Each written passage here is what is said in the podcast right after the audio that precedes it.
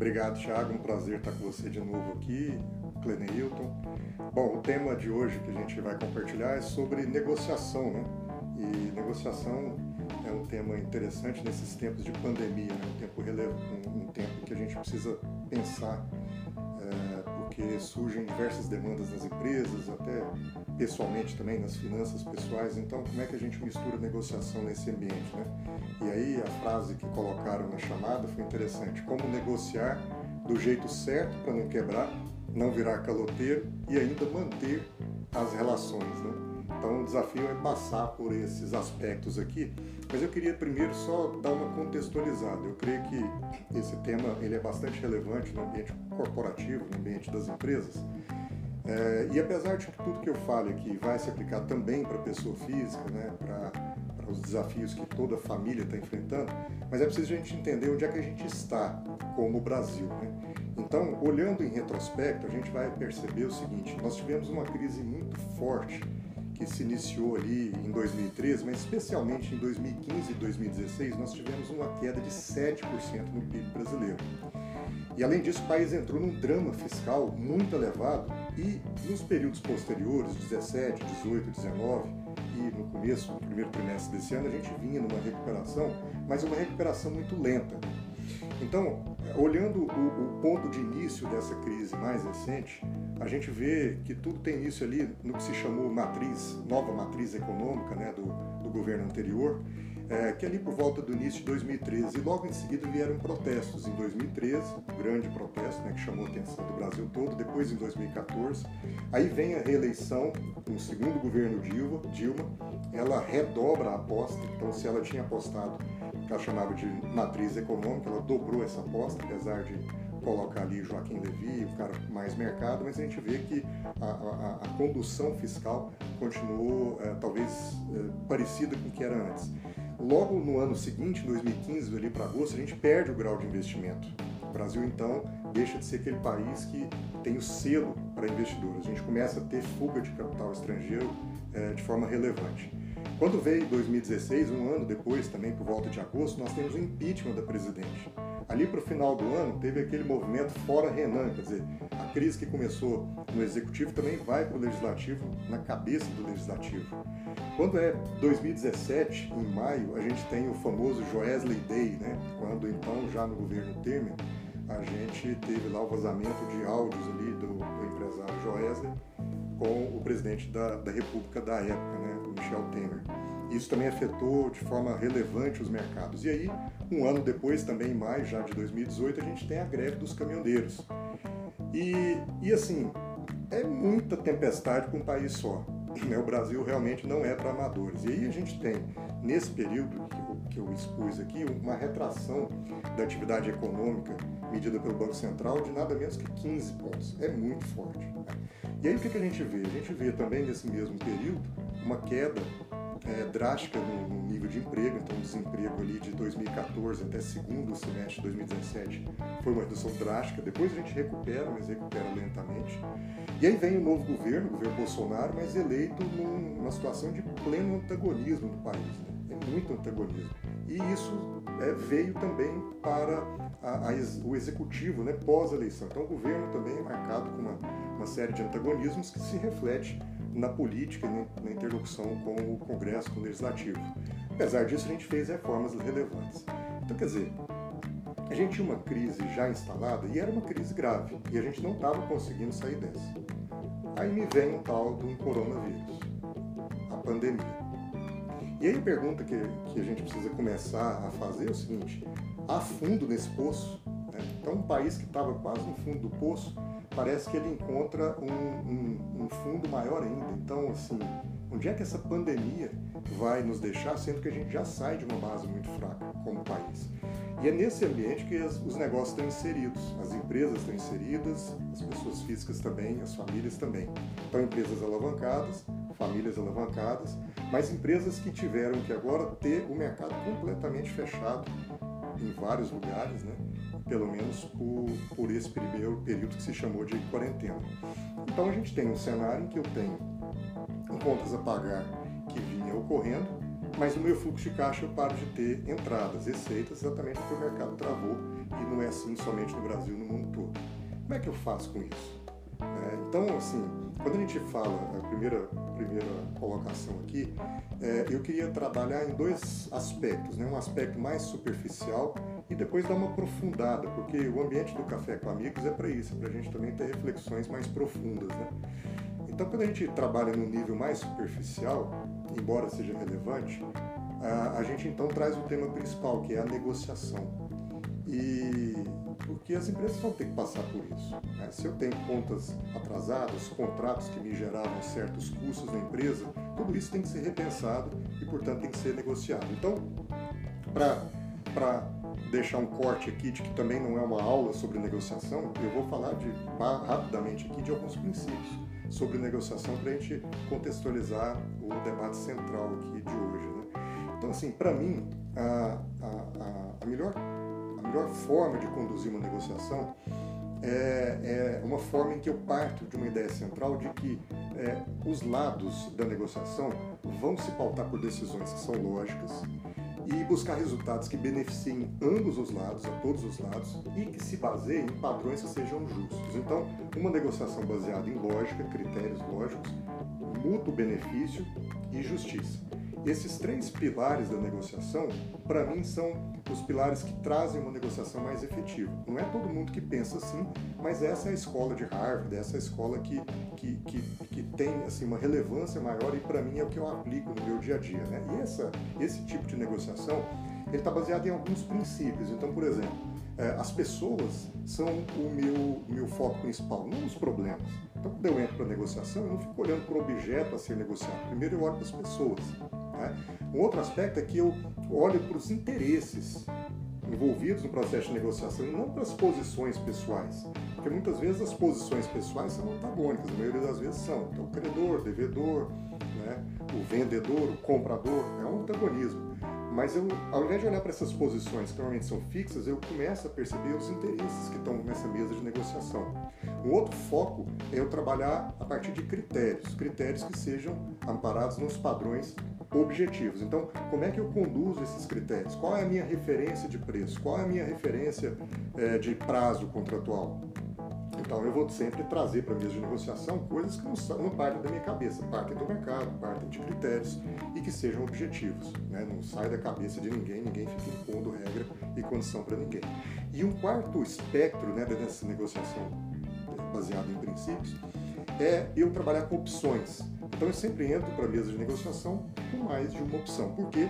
Porque isso é a melhor forma de eu resolver impasses. E os impasses surgem durante a negociação. Então como é que a gente conduz é, todo essa, essa, essa, esse processo de negociação? A gente pode dar alguns focos, eu também vou pincelar rapidamente alguns aqui para vocês. Né? O primeiro deles é que a gente foca as emoções em detrimento do conteúdo. Se a gente foca pessoas e não problemas, então eu tenho que olhar as emoções que estão na mesa, ao invés de ficar focado somente em conteúdo. Então, assim, vou passar de novo rapidamente, mas olha só um exemplo, né, até de uma situação concreta nossa. A gente negocia muito, eu, eu tenho muita, muita atuação nas negociações societárias. Então, seja de compra e venda de empresas, eu trabalho com fusões e aquisições, mas seja também com crises societárias, relações societárias em crise. Então, um determinado projeto que a gente, que a gente atua, a gente tem uma negociação de uma crise societária entre familiares. Então, as primeiras reuniões que eu conduzi, ao invés de eu focar no que, se, no que eles traziam de demanda para resolver, eu foquei nas pessoas e fui perceber as emoções que estavam é, em xeque naquele momento. Então, preparei uma apresentação é, que tratava muito mais dos aspectos familiares do que do negócio em si.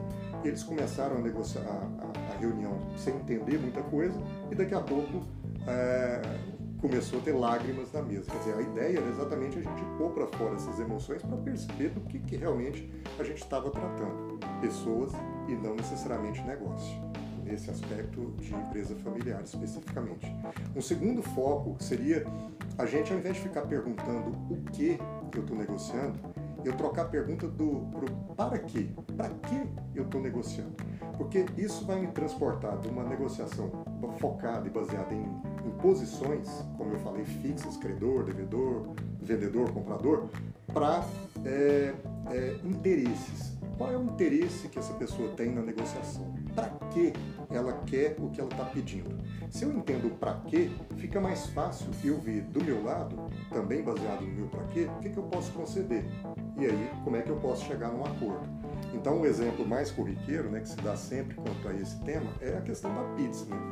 É, eu e a, e a Juliana, que está me assistindo aí, um beijo para você, meu amor, é, minha esposa, ela gosta muito da beirada da pizza, da borda da pizza. E, e eu não, gosto mais do miolo. Né? Então, se a gente for negociar a divisão de uma pizza, é fácil a gente negociar. É, basta eu dividir a borda para ela e o miolo para mim. Mas se eu estou naquela negociação que não é baseada em interesse, é baseada em posição, muitas vezes eu posso ficar preso na armadilha de querer dividir a pizza no meio, exatamente no meio, porque assim seria a, a divisão matematicamente mais justa. Tá? Um outro foco é, nessa negociação baseada em princípios é eu entender que o oponente da negociação, quem está do outro lado da mesa, não é meu inimigo, ele é meu aliado. Então a minha postura tem que ser sempre uma postura construtiva e não combativa. Tem que ter uma, uma negociação em que eu sempre paute e mostre um senso de avanço. Quer dizer, eu sempre preciso olhar para o outro como um aliado para que a gente chegue naquele acordo e juntos nós vamos mapeando passo a passo quais os avanços que a gente está fazendo nas negociações. Isso é extremamente relevante e, e aí o que se dá de dica né, nessa, nessas escolas que trabalham por princípios assim, é, são é, questões simples. Por exemplo, eu vou negociar, ao invés de eu negociar do lado oposto da mesa, senta do lado. Né? Busca a vitória de todas as partes, não é a vitória da sua ideia, mas um ganha-ganha. Né? Faça um mapa específico do processo, como é que o seu processo de negociação está evoluindo, quais as conquistas que já foram obtidas. Tudo isso ajuda se eu entender o oponente como um aliado e não como um inimigo. Um outro aspecto, um outro foco dessa forma de negociar, eu ter um, um, uma negociação que tenha critérios, como eu disse, critérios que não são aleatórios. Eu busco critérios em algum lugar, mas critérios que sejam justos. Então, por exemplo, se eu vou negociar aluguel, não é um aluguel que alguém tira da cabeça. É um aluguel baseado em preços de mercado. Se eu vou negociar a venda da empresa, não é o preço que o vendedor quer. E muitas vezes esses preços podem ser que a gente chama de idiosincrático, quer dizer, não tem qualquer referência. Não, eu parto a negociação de uma avaliação da empresa, de um valuation, ainda que o número negociado no final não seja aquele. Mas é um critério para que eu tenha um ponto de partida e que eu decida na mesa qual é a justiça daquela negociação. Então tem que ser padrões pré-estabelecidos, equilibrados, que sejam claros, que sejam precisos, né? e que, portanto, eu possa ter a instrumentalização dessa negociação de ganha-ganha e não a negociação de antagonismos. Né? Uma outra dica para quem é, quer conduzir uma negociação com base em princípios é a gente muito mais ouvir do que falar. Quando a gente fala demais, a, o, o meu, a minha contraparte está fazendo toda a leitura e isso pode ser usado contra mim. Então o ideal é a gente fazer exatamente o contrário, a gente ouvir muito mais do que falar. Eu primeiro busco entender a, o ponto de vista do outro, entender o para que ele está negociando, entender quais são os seus interesses. E tudo isso eu obtenho a partir das falas da contraparte, não das minhas próprias falas. Então, a gente controlar esse ímpeto de falar demais na negociação é importante porque isso nos dá uma posição de vantagem. Então, é, é, para que a gente possa ir construindo essa percepção é, de, do, da outra parte, é importante eu refrasear algumas colocações que ela faz. Então, por exemplo, a outra parte fala, tem uma determinada fala, e aí eu ouço e depois eu digo, olha, de acordo com o que você falou, e aí eu refraseio aquilo, eu falo de uma maneira diferente. Ou então eu digo, olha, eu entendi corretamente o que você falou, e o que você falou foi que. Né? Ou então, olha, eu, eu, entendo, se ela, se ela expõe um sentimento, olha, eu entendo que você se sinta assim, mas por outro lado, então você ir usando frases na negociação que mostram que você está sendo construtivo, mas também você está entendendo os sentimentos da outra parte. Tudo isso ajuda muito. Essa forma de negociar está muito baseada nas emoções dos seres humanos. Eu costumo dizer que eu posso trabalhar a venda de uma empresa de um bilhão de reais é, do lado de lá, quer dizer, um negócio sofisticado. Do lado de lá são seres humanos negociando. Não é outra coisa. Eu não estou negociando com vírus, com coronavírus. Estou negociando com seres humanos. Seres humanos têm todos esses aspectos, essas características. E esses aspectos têm que ser considerados na negociação. E por fim, um dos focos é a gente, como eu disse, sempre entrar numa mesa de negociação com opção, que eu costumo dizer, com plano B. Então você quer é, uma determinada situação, mas se você não conseguir, o que, que você poderia aceitar em troca? Se você não for por esse caminho, por qual você vai?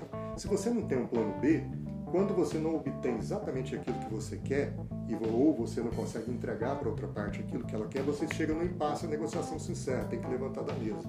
Então, quando eu tenho plano B e às vezes C, eu consigo trabalhar qual é o melhor cenário, qual é o pior cenário, né? como é que eu faço é, é, é, para evitar problemas potenciais. Se eu tenho planos, eu consigo entender qual que vai ser o cenário mais justo, mais equilibrado. Tudo isso evita que lá na frente aquilo que eu negociei gere um conflito. Uma coisa mal negociada vai desagar numa ação judicial, numa crise naquele contrato que a gente extrai. Por isso que tem tudo que ser muito negociado de forma equilibrada antes. Se eu equilíbrio antes, eu também mitigo, eu evito o risco de ter problemas depois. Né? E então é, esses seriam, assim, em linhas gerais, o que a gente gostaria de falar acerca de princípios de negociação. Mas por que, que a gente precisa olhar para isso? Porque os negócios e as famílias estão sofrendo do ponto de vista de finanças. Isso não tem dúvida, é o que está acontecendo. Agora, uma pergunta é: meu negócio estava sofrendo antes da pandemia? As minhas finanças da família estavam sofrendo antes da pandemia? como é que estava essa situação antes. Porque senão eu também vou colocar a pandemia como motivo para negociar qualquer coisa. E eu vou perder a referência de que essa pandemia, ela agrava, mas o quanto ela agravou? Já era um negócio que vinha sofrendo. E aí uma outra pergunta é eu olhar para tudo isso que agora ficou em aberto na pandemia, contas a pagar e etc, e olhar, vale a pena, vale a pena negociar? Porque se meu negócio estava muito ruim antes, Será que o fato de eu renegociar o que ficou pior não vai fazer ficar pior ainda? Quer dizer, os acordos que eu celebro agora vão ser cumpridos? Será que a minha empresa, que já estava sofrendo, se for esse o caso, é, por um fluxo de caixa apertado, só porque eu renegocio todas as contas que agora estouraram no ambiente sem receita, ela vai ter fluxo de caixa futuro para cá com esses compromissos? A minha empresa é sustentável? Você pode fazer essa avaliação também do ponto de vista familiar. O padrão de vida que eu tinha antes é sustentável neste novo modelo, neste novo cenário? Adianta somente eu renegociar e não alterar alguns aspectos do meu negócio ou da minha postura financeira como família, como pessoa?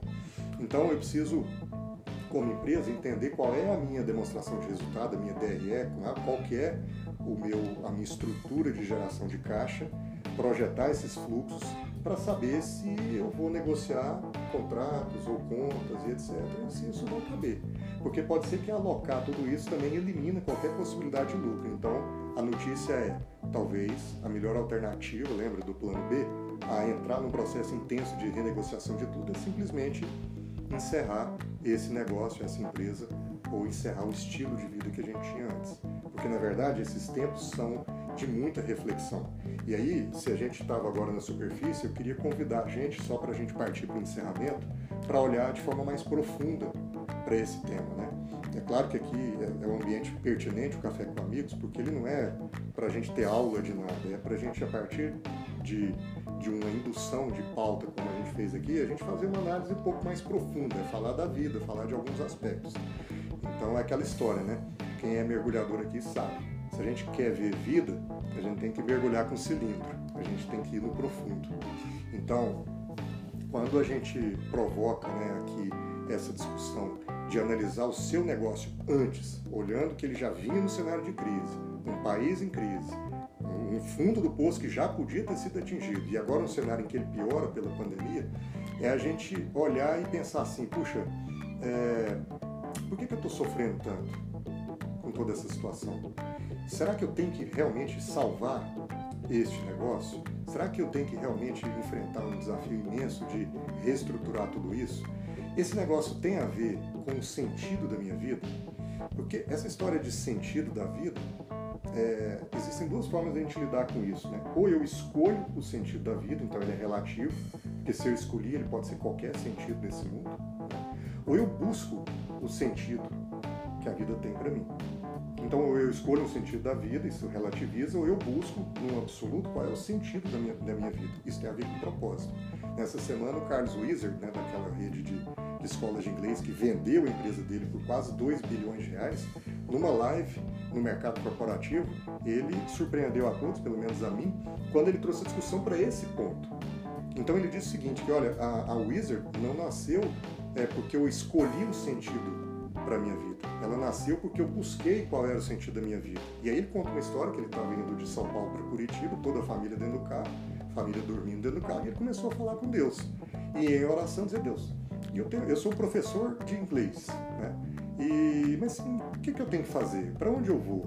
O que, que eu tenho que montar? O que, que eu faço com esse negócio de montar? Então, ele disse que ouviu claramente Deus falando com ele que ele tinha que montar uma escola de inglês, que já não era o que ele estava pensando, e que não era somente uma escola, que tinha que ter uma rede de escolas, e que isso ia transformar a vida dele e transformar a vida de muitas pessoas. E hoje, depois de vender por 2 bilhões de dólares esse grupo, o que, que ele faz? Além de investir em outros negócios, né, novas, escalar novas, novas empreitadas, mas que não consome todo o recurso dele, o foco dele é social, projetos sociais, investimentos de impacto. E isso é muito interessante da gente ver. Então, é, essas coisas elas precisam estar também na nossa pauta, porque senão a gente sofre porque a gente está vivendo a vida com sentidos que a gente buscou e são explicações que são aleatórias e sem propósito. E aí, por que, que eu vou, por exemplo, amar se tudo é passageiro, né? Então, na pandemia, eu encaro o vírus do ponto de vista da ciência, ou eu encaro esse vírus do ponto de vista de um ajuste, né? como, como parte de um propósito maior, algo que está sendo ajustado no mundo todo e a partir do meu negócio, inclusive, e em que algumas coisas que existiam têm que acabar, e às vezes, se não tivesse uma indução forte para finalizar isso, não teria finalizado para que permaneça só aquilo que é essencial e que tem a ver com o meu propósito. Então, a sua empresa está devendo? Está devendo. Você vai negociar? Até acho que deve. Mas para sobrar o quê? É para recuperar aquilo que tinha que ter ficado para trás e caído no meio do caminho e que a crise então revelou e ajudou a, a decisão ficar mais clara? Ou é para seguir adiante é, dentro de um propósito? Né? propósito de vida, que se discerne, puxa, isso aqui realmente é o negócio dos meus sonhos, essa é a minha vocação. E assim também dentro das famílias, né? Como é que a gente tinha de estilo de vida antes? Isso traduzia quem a gente é, né? Então, o ideal é que a gente entenda a negociação a partir de tudo que eu falei e a gente toma a decisão de negociar o inabalável, aquilo que é, é, é, é o que precisa permanecer dentro da empresa, dentro das nossas vidas. E que a gente não discute aprofundar a espiritualidade. Eu acho que nesse momento em que o mundo está vivendo, né, para a gente encerrar, tem sido muito dito assim que a gente, no mundo dos negócios, a gente quer menos CNPJ e mais CPF, né? Os negócios já vinham assim nessa trajetória de redes sociais. Eu, por exemplo, esse, essa palestra minha aqui no Café com Amigos, eu tá ali no Instagram numa live. Eu nunca tinha feito a primeira live que eu faço. Por quê? Porque essa, essa essa, essa indução de uma nova forma de fazer que para mim deveria ter feito isso muito tempo atrás. Muita gente falou para eu fazer e eu vim adiando. Mas agora a pandemia catalisa isso e acelera esse processo. Está todo mundo pensando assim. Mas Deus já disse que era assim, né? Porque se a gente olhar o Deus do Velho Testamento, ele era um CNPJ, era uma instituição. E aí vem Jesus e traz isso para o CPF, né? Então isso já estava posto, esse padrão, né? E aí a gente também encarar as coisas dessa forma faz com que a gente sofra menos, né? Porque assim, se a gente perdeu um filho, Deus também perdeu. Se a gente foi traído, Deus também foi. Se a gente foi rejeitado, Ele também foi. Se a gente ficar sem nada e tiver que não ter lugar para recostar a nossa cabeça, Jesus também foi assim. Então, é, são formas é, da gente apoiar, ancorar as nossas emoções em algo que é absoluto. Então eu vou chorar nessa situação? Vou, mas eu vou também confiar. Eu vou orar? Vou, mas eu vou também pensar como é que eu resolvo os meus negócios. Né? Eu vou recordar sempre em mim é, todo o amor que eu creio, toda a esperança que eu tenho. Né? É igual aquela frase do Senhor dos Anéis, né? que fala para o outro lá: todas as coisas tristes se tornarão reais. Né?